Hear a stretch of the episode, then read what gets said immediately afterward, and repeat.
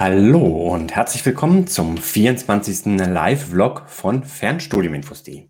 Ja, der letzte Vlog ist lange her, ziemlich lange sogar, irgendwann so im Frühjahr 2019. Überhaupt ist es ein bisschen ruhiger gewesen in letzter Zeit, was Videos von mir angeht, abgesehen von den Interviews. Und das soll sich ändern. Ich möchte gerne dieses Format der Live-Logs wieder aufleben lassen, möchte euch möglichst häufig an dem teilhaben lassen, was so passiert bei Fernstudiuminfos.de, welche Neuigkeiten es gibt, ähm, welche Veranstaltungen geplant sind, auch hier bei YouTube, an Interviews und was sich sonst so tut, möchte euch besonders auch viel zeigen, wenn es Studienmaterialien zu geben, zu sehen gibt oder Einblicke, wie die Fernstudierenden so von zu Hause aus sich um ihr Studium kümmern. Ja, ich lasse mal offen, wie häufig das Ganze werden wird, zu welchen Zeiten das sein wird. Das möchte ich flexibel gestalten. Was ich mir vornehme, das Ganze soll immer live passieren und ungeschnitten veröffentlicht werden, um so auch ähm, ja ein lockeres Format hier zu haben, was euch sehr authentische Einblicke gibt in das, was sich gerade so tut. Was mich natürlich auch freut, das ist, wenn wir auf diesem Wege in den Austausch kommen können. Wenn ihr mögt, nutzt also gerne den Chat für eure Kommentare, für eure Fragen und auch für Anregungen, was ihr euch so wünscht an, an Interviews, an Beiträgen, an Videos oder auch was ihr euch für Fernstudium-Infos.de so wünscht. Ich habe da auch so einiges noch aus dem letzten Jahr ähm, an Wünschen von euch. Das eine oder andere hat sich schon ergeben an ähm, Interviews, an Videos, aber da ist auch noch einiges, was so passieren wird. Ja, starten möchte ich heute mit einem Beitrag, der sehr intensiv diskutiert worden ist bei fernstudiuminfos.de.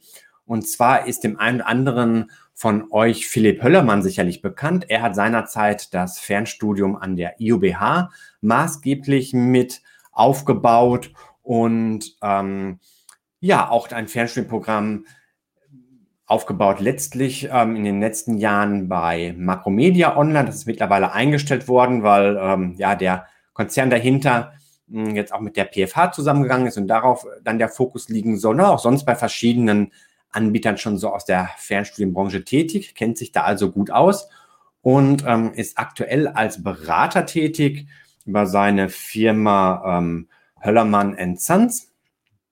Diese bietet ähm, Unterstützung an bei der Entwicklung von Bildungsprogrammen. Und Philipp Höllermann hat sich intensiv hm, beschäftigt mit Statistiken, die es gibt zur, ähm, zu den Studierendenzahlen an verschiedenen Fernhochschulen. Und ähm, ja, er hat das eigentlich nicht nur auf Fernhochschulen begrenzt, sondern allgemein auf die privaten Hochschulen bezogen, aber extra für Fernstudiuminfos.de bei Fernstudiuminfos.de auch eine Auswertung erstellt, speziell was die Fernhochschulen angeht. Und ähm, das können wir uns jetzt mal gemeinsam anschauen. Das ist hier der Beitrag bei Fernstudiuminfos.de. Ich verlinke euch den auch in der Videobeschreibung, beziehungsweise der ist da sogar schon verlinkt. Insgesamt geht diese Diskussion über ähm, acht Seiten im Forum. Ähm, was da so diskutiert wird, da kommen wir gleich noch drauf. Ja, hier stellt Philipp Höllermann erstmal vor, dass er eine Auswertung gemacht hat. Und zwar hat er einen recht langen Zeitraum betrachtet, die letzten zehn Jahre. Überschrift hat er dem Ganzen gegeben, welche privaten Hochschulen wachsen am stärksten und welche floppen. Hm, da denke ich, bleibt nochmal ähm, die Frage gleich. Hm, es lohnt sich darüber nachzudenken, ob es denn wirklich so ist, dass Hochschulen, die kein großes Wachstum haben, gefloppt sind. Okay, ja, bevor wir gleich die Grafik nochmal intensiver betrachten, hier erstmal vorab die Erkenntnisse, die schon sehr eindruckend sind, beeindruckend sind. Und zwar ähm, diesen Zeitraum von 2010 bis 2019, der betrachtet worden ist, ist die Anzahl der Privatstudierenden, das ist jetzt nicht nur Fernstudium, sondern Fernstudium und auch Präsenzhochschulen mit privaten, ähm, privater Trägerschaft, die Zahl dieser Studierenden wuchs zwischen 2010 und 2019 um 159.700, also um 153 Prozent. Ähm, sehr beachtlich. Und ähm, im Wintersemester 2019, 2020, also die aktuellsten hier berücksichtigten Zahlen, lag die Studierendenzahl an privaten Hochschulen bei ca. 265.000. Ich denke schon eine recht beeindruckende Zahl. Philipp Höllermann geht davon aus, dass die Zahl in diesem Jahr auf über 300.000 gestiegen sein wird, was sicherlich auch ähm, mit der Corona-Pandemie zu tun haben mag, dass viele sich dafür Fernhochschulen entscheiden und ähm, unter anderem die IOBH, wie wir gleich noch sehen werden, enorm gewachsen ist. Auch in diesem Jahr wieder, da gibt es nämlich auch schon neue Zahlen. Ja, Philipp Höllermann vermutet, dass in den nächsten drei Jahren zwei private Hochschulen zu den größten Hochschulen Deutschlands aufsteigen werden.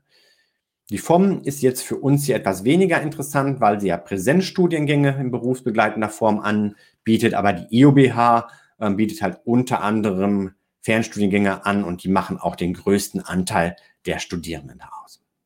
Okay, genug der Vorrede. Schauen wir uns jetzt doch mal die Grafik hier an. Studierende an privaten Hochschulen. Los geht es hier die Betrachtung im ähm, Semester 2011, 2012 und wie gesagt bis zum Semester 2019, 2020. Ja, es sind hier ähm, die Fernhochschulen aufgelistet, für die es Zahlen gibt, auch über einen längeren Zeitraum Zahlen gibt und bei denen sich die Zahlen auch aufsplitten ließen auf den Bereich Fernstudium. Es gibt einige Hochschulen, die für das Fernstudium keine separaten Zahlen ausweisen ähm, in den Statistiken, obwohl sie trotzdem und Fernstudiengänge und Präsenzstudiengänge anbieten. Die sind jetzt hier nicht berücksichtigt. Ja, ich denke, das, was ähm, einfach als erstes ins Auge fällt, das ist hier die IOBH angefangen, damals eher bei den kleineren Anbietern vor zehn Jahren, aber dann ein enormes Wachstum, was diese hingelegt hat. Und ich kann euch jetzt sagen, für 2020 sind die Zahlen noch weiter hier oben.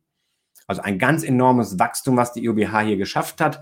Sicherlich mit diesem super flexiblen Modell, das viele anspricht, was ich auch immer wieder von euch in der Community mitbekomme.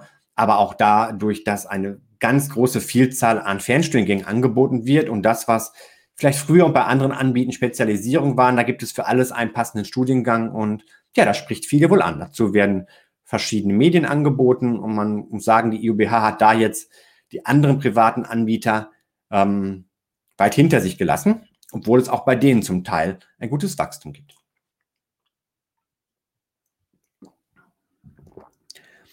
Ja, was auch auffällt, ist, denke ich, das Wachstum hier bei der SAH Fernhochschule. Ähm, nicht so extrem wie an der IOBH, aber doch sehr kontinuierlich hier ein Wachstum, auch von einem eher kleineren Anbieter vor zehn Jahren, jetzt doch mit einer ähm, ja, beachtlichen Studierendenzahl von über 5000 Studierenden. Diese Marke wurde hier im Wintersemester 2019, 2020 überschritten. Bleiben wir mal bei den Anbietern, bei denen es aufwärts ging, von den Studierendenzahlen her. Da sehen wir zum Beispiel die HFH längere Zeit auf ganz konstantem Niveau, aber auch hier ein Wachstum in den letzten Jahren. Ähm, einen großen Sprung in den letzten beiden Betrachtungszeiträumen hat die Diploma hier gemacht. Lange Zeit so ähm, um die 5000. Es gab sogar mal hier einen Rückgang vor einiger Zeit und dann jetzt wirklich in den letzten beiden Betrachtungszeiträumen deutlich nach oben. Ja, ein sehr kontinuierliches Wachstum hat auch die Apollon Hochschule hingelegt, ein sehr spezialisierter Anbieter, der sich ganz bewusst als Hochschule der Gesundheitswirtschaft selbst empfindet und ähm, ja, hier wie gesagt ganz kontinuierlich nach oben gegangen ist, zu einem sehr kleinen Start. Ich kann mich noch daran erinnern, als ich das erste Mal bei der Apollon Hochschule vor Ort war, dass das sehr überschaubar war von den Mitarbeitern her und auch von den Studierendenzahlen am Anfang und da doch nach oben gegangen und man kann auch sagen, sie hat sich einen Namen gemacht in diesem Bereich, unter anderem durch einen eigenen Fachverlag und ein Fachsymposium, das in jedem Jahr angeboten wird. Ja, wo gibt es noch Wachstum? Die HFH haben wir uns angeschaut. An der Euro-FH hm, war es so, dass es lange Zeit sehr ähm, auf einem Niveau geblieben ist. Zuletzt auch mal hier wieder ein bisschen es nach oben ging. Die Euro-FH gehört genauso wie die Apollon Hochschule und die gleich noch zu anzuschauende Wilhelm Büchner Hochschule zur Klettgruppe. Ja, dann haben wir hier noch die PFH in Göttingen. Ähm, hier sehen wir, es ging auch mal eine Zeit lang eher ein bisschen nach unten, aber auch hier die letzten Jahre über sehr kontinuierlich beständig nach oben. Da hat sich ja einiges getan in der Geschäftsführung und Leitung mm, und wird sich zeigen, wie das dann nach oben geht, weil es auch da sicherlich ein Unternehmen im Hintergrund ist, dem Wachstum sehr wichtig ist. Ja, man sieht so richtig schlecht, sieht es hier von den Angeboten eigentlich nirgends aus. Ähm, wo es jetzt eher einen Rückgang gibt, das ist tatsächlich die Wilhelm Büchner Hochschule. Die Wilhelm Büchner Hochschule, auch ein spezialisierter Anbieter der Klettgruppe ähm, mit Angeboten aus dem technischen Bereich. Ich selbst habe dort vor Ewigkeiten mal Informatik studiert. Hm, das wird auch immer noch in verschiedenen Varianten angeboten, das Informatikstudium, noch viele weitere Studiengänge. Und hier sieht man, dass es ähm, ja, auf einem Niveau blieb dann mal zurück, ging jetzt hier so ein leichtes Wachstum wieder, immer noch auf hohem Niveau. Ich meine, wir sind immer noch hier bei den Anbietern, die über 5000 Studierende haben, ähm, was andere ja jetzt nicht so haben. Also von daher ist die Wilhelm Büchner Hochschule jetzt kein kleiner Anbieter, nur halt hier nicht mit so einem großen Wachstumssprung wie bei anderen, sondern sehr konstant. Allerdings, ähm, ich schaue mal gerade, ob ich was Verkehrtes sage, einer von zwei Anbietern, ähm, bei dem über diese zehn Jahreszeitraum die Studierendenzahlen am Ende geringer sind als am Anfang. Ja, der zweite Anbieter, bei dem das der Fall ist, das ist hier die Akkad University. Dort hat sich in den letzten Jahren ja enorm viel getan. Die Akkad möchte sich da gerade im Bereich Digitalisierung als Anbieter etablieren. Ähm, da hat sich auch eine Menge getan, seitdem da ein Investor hinter ist, um quasi die Akkad auch zu reformieren.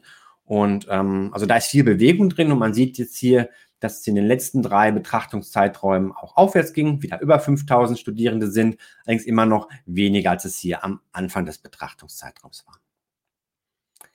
Ja, also insgesamt kann man sagen, im Bereich Fernstudium geht es nach oben. Es gibt Anbieter, die explodieren geradezu. Ähm, bei vielen gibt es Wachstum, teilweise auch mh, hm, sind Anbieter auf einem soliden Niveau, teilweise geht es auch ein bisschen zurück. Ja, dann hat, wie gesagt, Philipp Höllermann hier formuliert in seiner Überschrift, welche wachsen am stärksten und welche floppen. Daraus hat sich dann eine sehr intensive Diskussion ergeben im Forum. Ähm, mit der Fragestellung, ist es denn wirklich so, dass eine Hochschule floppt, wenn sie jetzt nicht so steil nach oben geht?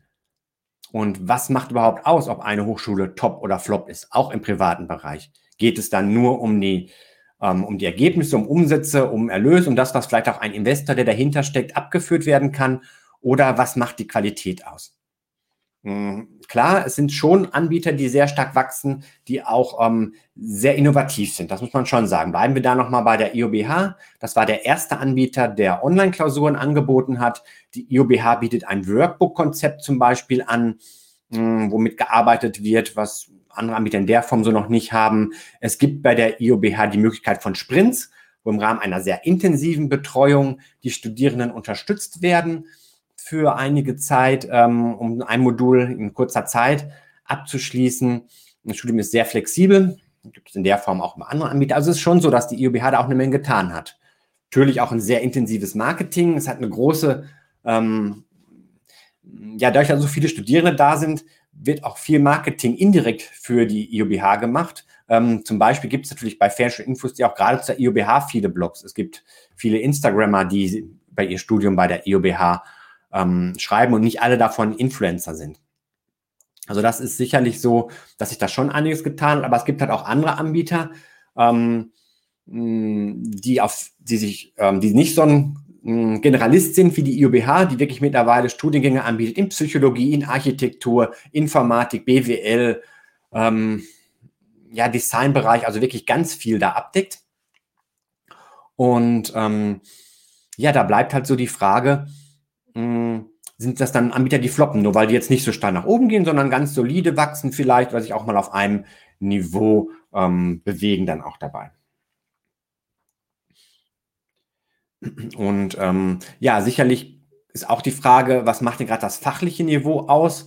Ähm, was einigen ja auch sehr wichtig ist, zum Beispiel, wie intensiv ist ein Anbieter im Bereich Forschung? Auch da gab es eine ganz heftige Diskussion vor einiger Zeit zu im ähm, Forum und diese Forschungsaktivitäten, die unterscheiden sich, aber klar, die privaten Hochschulen sind meistens Fachhochschulen und die Forschung ist anwendungsbezogen und das passt ja auch zu dem, was die Studierenden wollen, die meistens da auch in eine ähm, fachliche Richtung gehen wollen.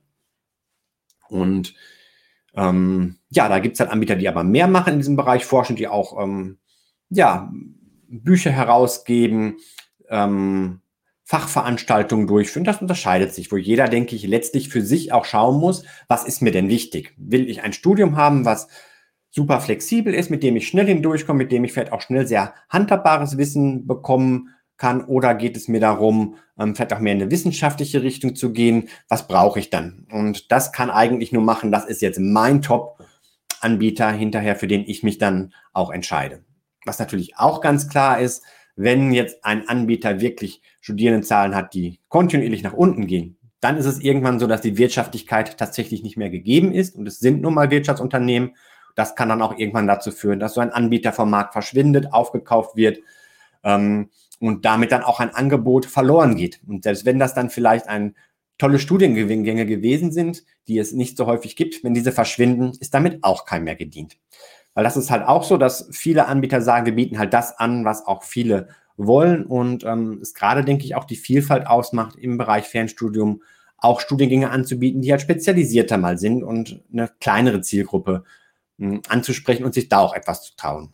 Und ähm, ja, dass das durchaus auch funktionieren kann, das sieht man auch. Die Diploma zum Beispiel ähm, hat ja ebenfalls Wachstumszahlen, die nach oben gehen und ähm, Diploma ist ein Anbieter, der durchaus auch mal mit Nischenprodukten experimentiert, wo dann vielleicht auch mal kleinere Kohorten von Studierenden mh, hm, am Anfang am Start sind.